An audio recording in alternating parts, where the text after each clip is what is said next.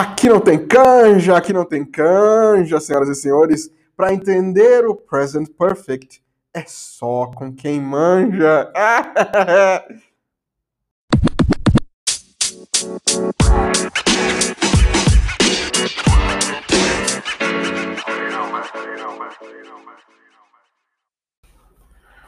Ai, meu coração, meu coração dói toda vez que eu tenho que lembrar dessas regras de gramática muito chatas, meu Deus do céu. Sim, senhoras e senhores, meus caros ouvintes, hoje eu quero falar com vocês sobre um dos tempos mais complicadinhos que existem na língua inglesa. É um tempo que realmente, realmente, ele não é tão complicado na regra, não é tão complicado nos usos, mas eu vejo tão poucas pessoas usando do jeito certo. Uh, você vê, é uma coisa meio complicada porque tem várias nuances, vários detalhes, mas fica aqui junto comigo, segure minha mãozinha, vamos passar juntos por essa jornada de aprendizado, você e eu. Nós vamos hoje entender qual que é o caso desse present perfect. Nós vamos limpar os problemas do present perfect em si e entender direitinho como usa, o porquê, o que, onde vive, o que come. Hoje na Journey Idiomas, certo? Então vai ser o seguinte, vamos lá. Para você começar a entender a história do present perfect, antes de eu entrar em qualquer coisa de gramática, de ortografia, de vai o have e vai depois o verbo que não sei quem, calma. Vamos primeiro entender a ideia de cada um deles. Vamos primeiro entender o porquê que esse camarada existe, certo? Vai anotando aí se você puder, se você conseguir. Vai pegando aí um, um lugar confortável, porque vai ser interessante essa conversa que a gente vai ter aqui sobre o nosso present perfect. Beleza? Vamos lá. Como eu falei para você, primeiro vamos entender. Primeira coisa que você precisa entender é que é o seguinte: para que, que existem os tempos verbais? Você tem o passado, o futuro, o presente, você tem aquele contínuo, né, que é o tal do ing. Eles servem para te dar uma ideia uh, de precisão naquilo que você quer falar. Eu quero falar sobre algo que aconteceu, teacher. Então eu vou falar no passado, certo? Sim, na maioria das vezes você vai falar no passado. Ah, mas eu quero falar de uma coisa que vai acontecer no futuro. E aí, você sabe usar as regras do futuro direitinho? Você sabe colocar direitinho o will no lugar certo, o going to no lugar certo? É aí que tá. É aí onde você precisa saber da gramática em si. Vocês lembram que a gente já fez aqui um podcast colocando a ideia de onde a gramática deve ser utilizada. Se você não ouviu, recomendo você dar uma voltada aí em alguns episódios para você pegar essa parte aí. Sabendo disso, o nosso present perfect, a função dele, você precisa primeiro entender, apesar do nome de present, ele não é present. Oh my Deus! Oh my God! Breaking news! I'm sorry to break that to you. Olha só, mais uma expressão, anota aí. To break something Break something pode ser usado também, tipo assim, para você dizer que você deu uma notícia para alguém, você que, que revelou a notícia ruim. I'm sorry to break that to you. Break that down to you. Também pode ter um down aí no meio.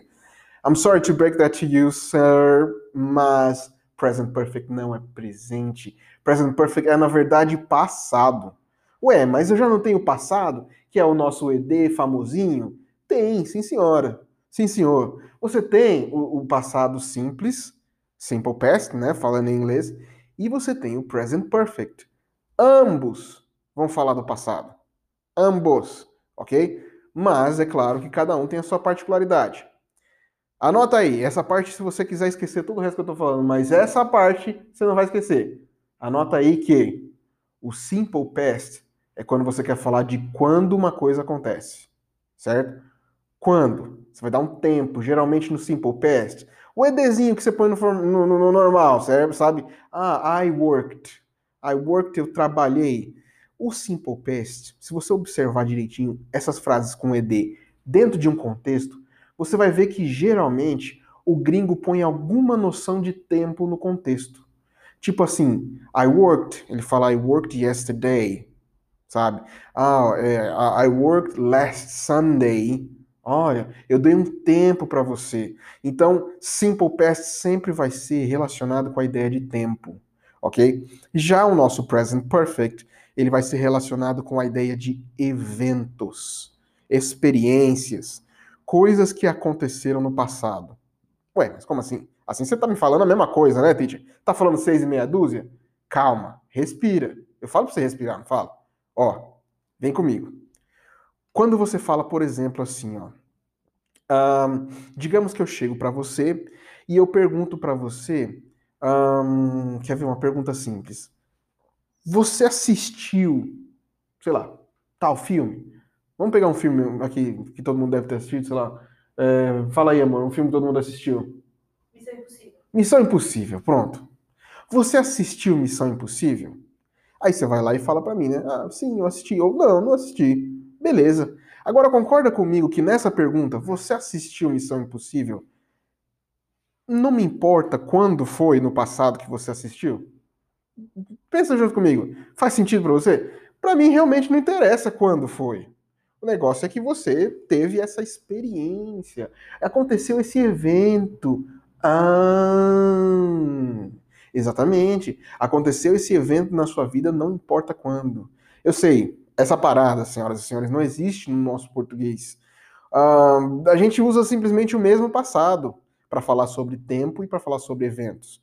Mas no inglês, acho que no espanhol também, se não me engano, e alguns outros idiomas, você tem a ideia de um passado eventual e de um passado temporal, ok? Então, aquilo tudo que você aprendeu do ED, que era toda vez para passado, nem sempre é só o Simple Past que vai falar o seu passado.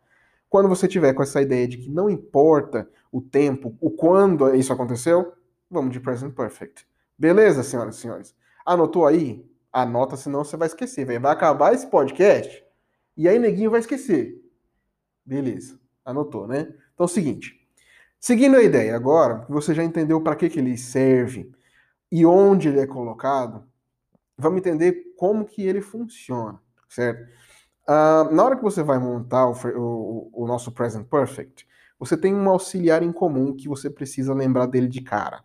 Toda vez esse auxiliar ele vai acontecer, certo? Por exemplo, você lembra quando você falava no futuro, você tinha um auxiliar de futuro que é o will, certo? Então, eu viajo, I travel. Eu viajarei, I will travel. Beleza. Nesse caso aqui, o auxiliar é o have. Verbo ter, aqui ele não é ter, tá? Aqui ele é um auxiliar para a gente formar o nosso tempo present perfect. Have, ele vai vir logo depois de quem fez essa ação, do sujeito da frase, do eu, do fulano, do você, certo? Então, have vem logo depois da pessoa. E depois, o verbo que vai vir aqui, aqui, senhoras e senhores, é onde a coisa entorta. Porque quando eu for fazer a minha frase, por exemplo, um, se eu falar para você assim, ó, na nossa frase, né? Eu assisti Missão Impossível. Beleza? Essa é a nossa frase. Eu assisti Missão Impossível. Eu sei que o eu vai ser I. Beleza. Depois do I vai vir have. Então, I have. Beleza. Assistir é watch. Ok. O negócio é, esse meu watch, ou eu posso até usar o verbo see, né? Eu vi esse filme. Vamos pelo watch primeiro, certo? O caso do watch, ele é um verbo regular, certo? Se fosse no passado comum, você colocaria ed nele e pronto, segue o jogo. Agora, aqui no present perfect, você não vai usar os verbos do passado comum. Você vai usar verbos no passado particípio. Misericórdia, cruz credo, teacher. Mais um nome difícil para nós lembrar. Sim, senhoras e senhores. Eu acho que você, se você ainda não viu Tome esse tempo, dá uma procurada na internet, baixe aí. Qualquer coisa que você pesquisar como lista de verbos irregulares, tá? Lista de verbos irregulares é uma listinha do capeta, que infelizmente a gente precisa dar uma olhada nela de vez em quando para lembrar quem são esses verbos. Você vai ter o quê? Nessa listinha, procura na internet, dá uma baixada nela, tem aí um PDF de rodo na internet. Você vai ter lá uma listinha, né, uma, uma tabela com o verbo normal, né, na, na, forma comum dele.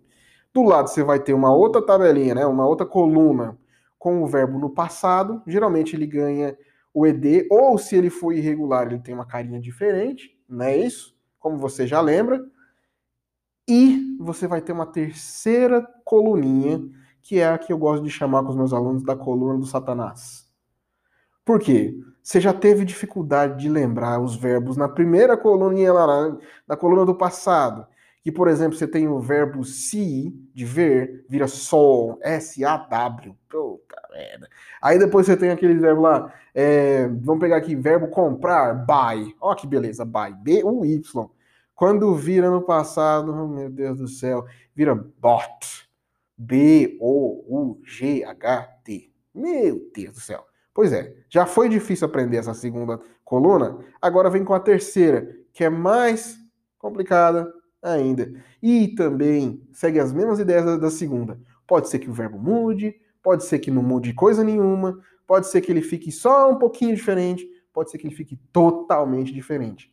Não tem padrão, cara. Desculpa. É, de novo, né? I'm sorry to break that to you, mas não tem um padrão para se seguir. Lógico, Vale a pena, teacher, eu ficar ali batendo lista? Vale a pena eu ficar anotando verbo por verbo à mão? Vale eu ficar ali rezando o terço da lista dos verbos irregulares? Sinceramente, cara, eu não fiz isso quando eu estava aprendendo inglês. E eu acho que não vale muito a pena, é um esforço grandioso demais para ser produtivo. Eu acho que é melhor, como a gente já conversou aqui, você deixar acontecer naturalmente, assim como fala o samba. Tá entendendo? Deixa a coisa vir no dia a dia, conforme você vai vendo inglês, conforme você vai tendo contato com o idioma, o, a coisa vai internalizando, você vai aprendendo ver, os verbos aos poucos, certo? Por exemplo, ó, vamos pegar o verbo, uh, o verbo to be, certo? O verbo to be, que é o mais mala de todos os verbos, o chatão da língua inglesa, você sabe que ele, no presente, ele já muda a cara dele, né? Em vez de ser be, você não fala I be, você fala I am. E aí você tem a outra cara dele, que é o are, e também o is, né? Então, am, are e is é ele no, no comum, né? Depois você teria para a linha do passado simples, você vai ter ele com duas caras, que é o was e o were, não é isso? Was, W-A-S e were, W-E-R-E. Agora, no, no past participle, na terceira coluna do Satanás, ele já vira been. Been é escrito B-E-E-N. Been. Nossa, teacher. É, pois é, senhoras e senhores. Então, quando eu falo, é, no, no, caso aqui, a gente. Voltamos para nossa frase lá, né? Ó, eu assisti. É, velocidade máxima, era isso o nome? Não, Missão Impossível. Missão Impossível. Eu assisti Missão Impossível. Como vai ficar a minha frase? Você lembra que é I, eu. O have, que tem que entrar, porque ele é um auxiliar. I have. Vamos de watch. Watch, ele é verbo regular. Graças a Deus ele é regular não muda nada, só vai ganhar um ED, como se fosse no passado comum. Anotou aí? Como vai ficar? I have watched, certo? Watched, não é watched, pelo amor de Deus. Watched Mission Impossible. Impossible Mission, sei lá como que é o nome dele em inglês. Mas você entendeu? I have watched. Seria a minha frase, eu assisti. Se eu quiser usar então, teacher, o eu vi esse filme. O vi, então, é do verbo se. Aí você vai lá na sua tabelinha, dá uma olhadinha. Putz, o verbo se é irregular. pois é, pois é, pois é. Aí você vê lá, se no presente. E aí depois você tem no passado comum. Você tem ele como sol, S-A-W, como a gente já falou. E no past participle, ele vira sim. Sim. S-E-E-N. Ah, parecido com Bean, né? Pois é. Nem sempre essa regra dá, tá? Mas vamos lá. I have seen Mission Impossible. Or Impossible Mission. Eu não sei qual é o nome em inglês. Pegou? I have seen that movie. Entendeu? E aí o negócio. I have seen. Se você quiser dizer que não viu, não é I not have seen ou I don't have seen, não, pelo amor de Deus. Você já não tem o auxiliar have nessa frase? Você põe o not, a negativa, né? Junto com esse have. I haven't seen Mission Impossible. I haven't seen. O have gruda no not, vira haven't, certo? E pronto. Olha que beleza, que lindo. Você já não tem um auxiliar, você não precisa puxar um do, inventar ali um outro qualquer auxiliar já põe um negativo ali mesmo. A mesma coisa acontece se eu for fazer pergunta disso aí. Vamos pegar lá, se eu vou perguntar, né? Ah, você, você assistiu tal filme? O have não tá lá? na hora que eu vou fazer uma pergunta, toda vez que isso aí você já sabe, essa regra você já tá ligado. Toda vez que eu vou fazer uma pergunta, eu tenho que obrigatoriamente jogar o meu auxiliar antes da minha pessoa, certo? Antes de quem executou a frase. Então, have you seen or have you watched this movie? Have you seen that movie? Pegou aí? Olha só, tá começando a clarear? Pois é. Qual é a treta aqui, senhoras e senhores? O problema é quando a gente precisa utilizar isso no dia a dia. Por quê? Você sabe que o gringo ele fala muito rápido, ah, principalmente essas palavras aí de conexão, esses auxiliares, ele tem o costume de pular e de subir um em cima do outro e de encavalar a palavra que você quase não ouve.